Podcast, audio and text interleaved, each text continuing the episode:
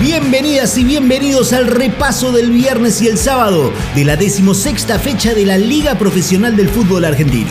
Bienvenidas y bienvenidos a esta coproducción de Radio Aijuna y UNQ Radio, disponible para todas las radios comunitarias y universitarias del país. Bienvenidas y bienvenidos al primer tiempo del... Fútbol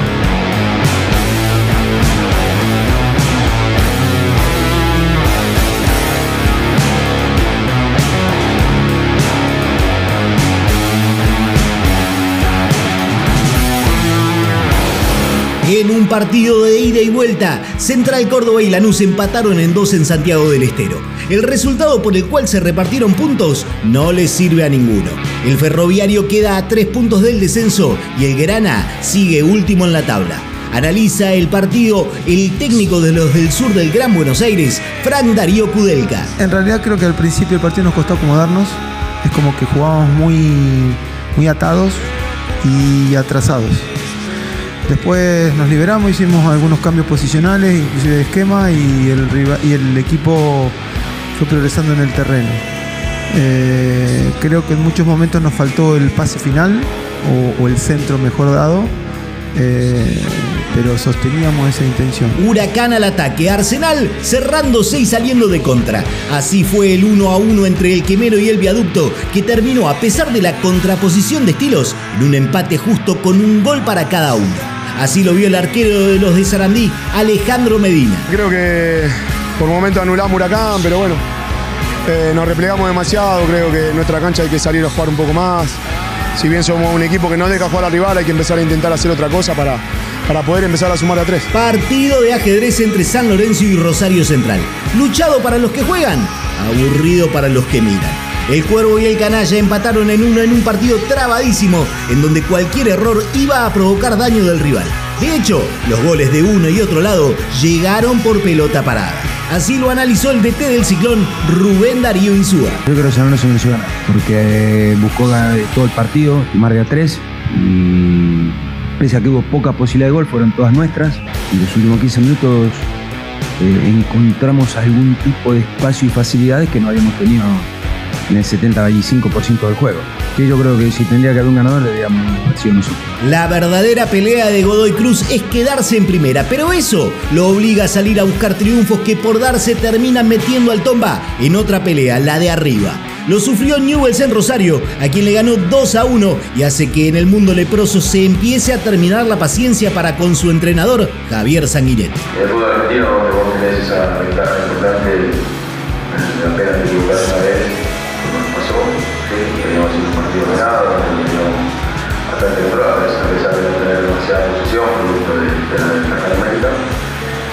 El había revertido el marcador, sí, una jugada a los dos minutos. Eh, después realmente estaba parejo y viene la el dice que después termina condicionando. Creo por la relación de esfuerzo ya mucho mayor, terminar más cansados el rival, el rival, aprovechó la situación que tuvo, eh, termina ganando el partido. En José León Suárez, provincia de Buenos Aires, el fútbol heavy se escucha en la Reconquista, FM 89.5. Defensa y Justicia de a poquito empieza a recuperar el estilo que lo hizo brillar en las últimas temporadas y los resultados comienzan a ser positivos. Esta vez le ganó de visitante por 2 a 1 a Banfield en un buen partido en donde ambos buscaron ganar en todo momento.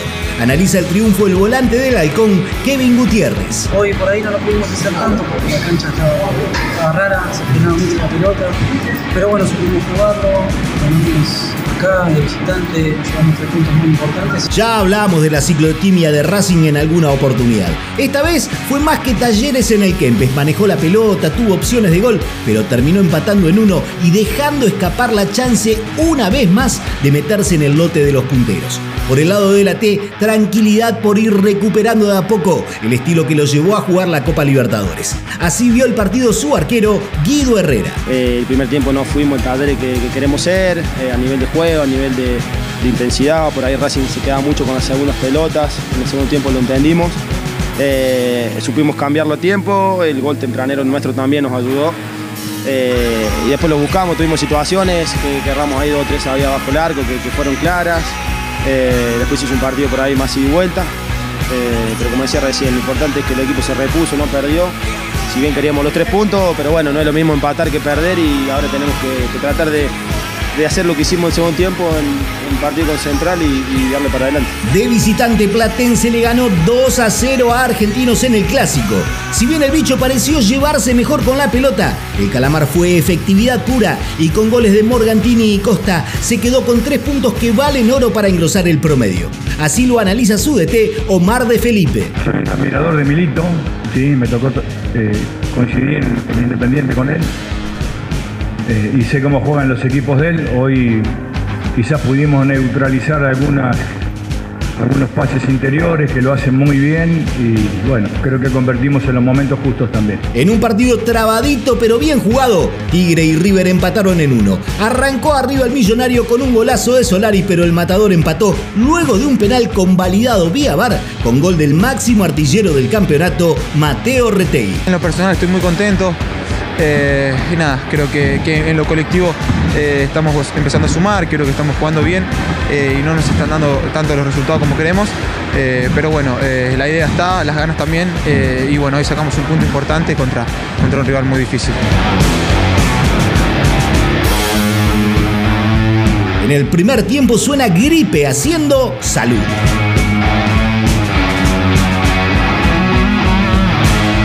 Después del entretiempo repasamos el resto de la 16 acá en el Fútbol Heavy.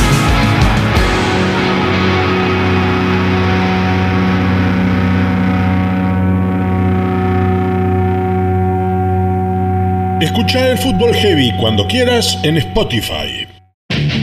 Ay, Juna. Bien de acá. UNQ Radio. La emisora de la Universidad Nacional de Quilmes.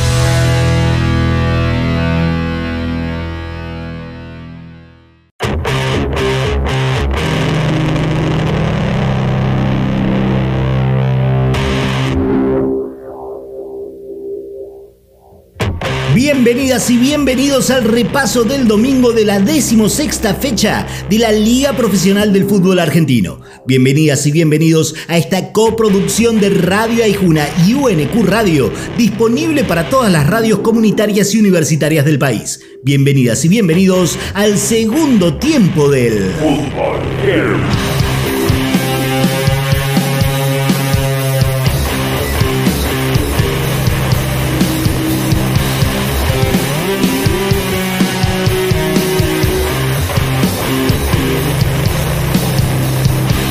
Partido cerrado, trabado, aburrido entre Sarmiento y Gimnasia en Junín. Con un par de jugadas polémicas, un gol anulado al verde por VAR, una expulsión en el lobo y un penal que el video referato no vio para la visita, no pasaron del 0 a 0. Los triperos dejaron escapar la chance de acercarse a la punta y así lo vio su delantero, Nicolás Conti. Me veo un poco caliente porque bueno, veníamos a, a buscar los puntos, los tres puntos, pero bueno, eh, nada, ahora sacarle positivo, sumamos, que es lo importante, eh, no perder, así que nada, ahora a seguir, a tratar de, estar fuerte, sacar esto positivo y, y nada, seguir peleando. Barracas fue mucho más que Colón, pero solo pudo ganarle 1 a 0 en un resultado que quedó corto por lo hecho de uno y otro lado. El Zabalero no levanta y el run run es permanente en la mitad de Santa Fe. Por el lado del guapo, mejoran lo futbolístico desde el retorno de Rodolfo de Paoli al banco de suplentes. Me parece que el equipo sostuvo una presión muy muy agresiva, muy ordenado defensivamente y convencer a los, a los que atacan que tengan que defender.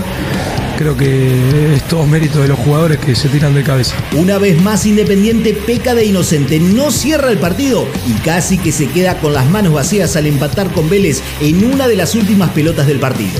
El rojo lleva 4 1 a 1 consecutivos. El Fortín, con la cabeza en la Libertadores, hace 12 que no ganan el torneo doméstico. Lo analiza el DT visitante Alexander Medina. Fue positivo. en el segundo tiempo fuimos netamente dominador de- del desarrollo y bueno, inclusive eh, logramos empatar y tuvimos alguna situación más como para ganar el partido. En La Matanza, provincia de Buenos Aires, el fútbol heavy se escucha en Radio Universidad, FM 89.1. Boca recibió al puntero a Atlético Tucumán en la bombonera y el decano se puso en ventaja y parecía que tomaría aire en la lucha por la cima. Pero el Ceney se pudo remontarlo con dos goles del pibe Langoni, lo dio vuelta y aunque aún lejos, quiere prenderse en la disputa por el campeonato. Ojo, una vez más el VAR y el árbitro Espinosa hicieron la vista gorda. En la última jugada del partido no cobraron un penalazo de Zambrano a Maestro Puch que hubiese podido modificar la historia. Así vio el partido el DT de la Ribera, Hugo Ibarra. Son tres puntos que nos sirven para seguir creciendo, seguir trabajando, seguir encontrando el equipo que realmente lo está haciendo bien. Esta noche, tarde noche, fuimos protagonistas durante los 90 minutos y creo que jugamos contra un rival al puntero que lo hizo muy bien, se cerró, nos complicó bastante en esa situación, pero pudimos encontrar los goles y eso a nosotros nos deja tranquilo para poder trabajar una semana más apropiada y enfrentar al próximo rival. Un dolor de ojos, un atentado a la diversión futbolera, un bodrio disfrazado de partido de fútbol. Así fue el 0 a 0 entre Unión y Aldo Civi en Santa Fe. Analiza el mal partido donde casi no hubo opciones de gol. El lateral tatengue Federico Vera. Es psicológica y futbolística también porque si no hace los goles también es una cuestión futbolística porque algo está fallando y también eh, tuvimos varios partidos de la defensa floja que no hicieron goles eh, que no estuvimos bien, pero es cuestión de lado física y psicológica. Luego de una semana compleja por la casi salida del ruso Zielinski, Estudiantes pudo vencer a Patronato en su estadio por 1 a 0 y sumar para tratar de llegar a una nueva Copa Internacional, además de darle un espaldarazo de confianza a su entrenador. El gol del pincha fue una obra de arte del uruguayo Manuel Castro. Referente, tanto los, los jóvenes, eh, le dijimos que, que, el apoyo nuestro estaba, fue una decisión eh, personal que, que, el grupo le dio su apoyo y bueno, ahora reflejaron en los, en los resultados. Sigue punteando Atlético Tucumán con 32 por encima de Gimnasia que tiene 30. Hoy descenderían a la Primera Nacional Aldo Civi y Patronato.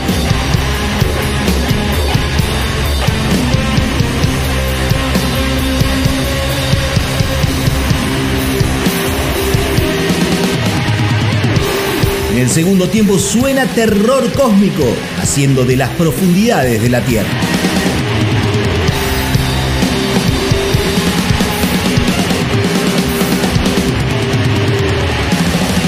Nos reencontramos luego del cierre de la fecha 17, donde repasaremos todo lo que deje la liga profesional con el análisis y los testimonios de cada partido. Soy Diego Restucci y esto fue el Fútbol Heavy. Hasta la próxima.